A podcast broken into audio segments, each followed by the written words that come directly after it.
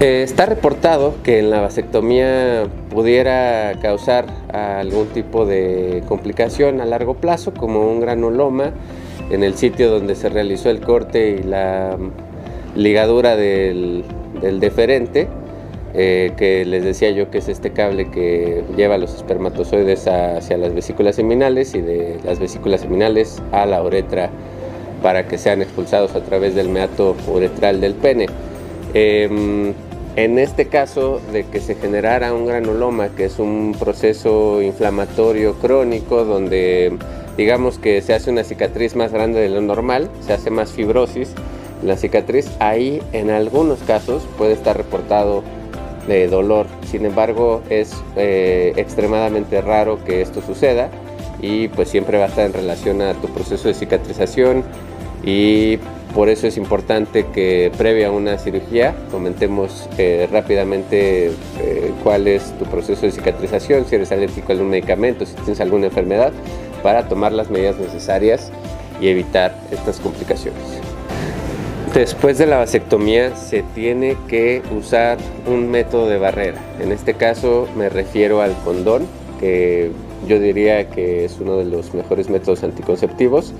Eh, ¿Por qué se tiene que usar después de la vasectomía? Me van a decir, doctor, pues no, que ya me hice el procedimiento y ya lo puedo empezar a disfrutar. No, eh, tienes que eh, limpiar, por así decirlo, tu conducto de espermatozoides por lo cual necesitas cierto número de eyaculaciones después de la vasectomía.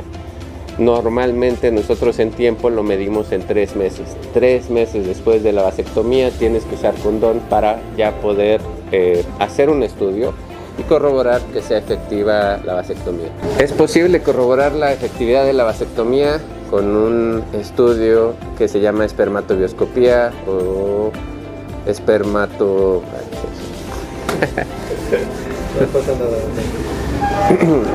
es posible confirmar la efectividad de la vasectomía, de hecho siempre se hace con un estudio que se llama espermatobioscopía. Eh, en este estudio se van a cuantificar eh, cuántos espermatozoides existen en el semen, además de su calidad. También este estudio nos sirve para valorar algunas otras cuestiones de fertilidad en los hombres. Eh, la probabilidad de embarazo después de la vasectomía es muy baja. Recordemos que es un método semipermanente donde el 99% eh, de efectividad se va a hacer presente después de los tres meses.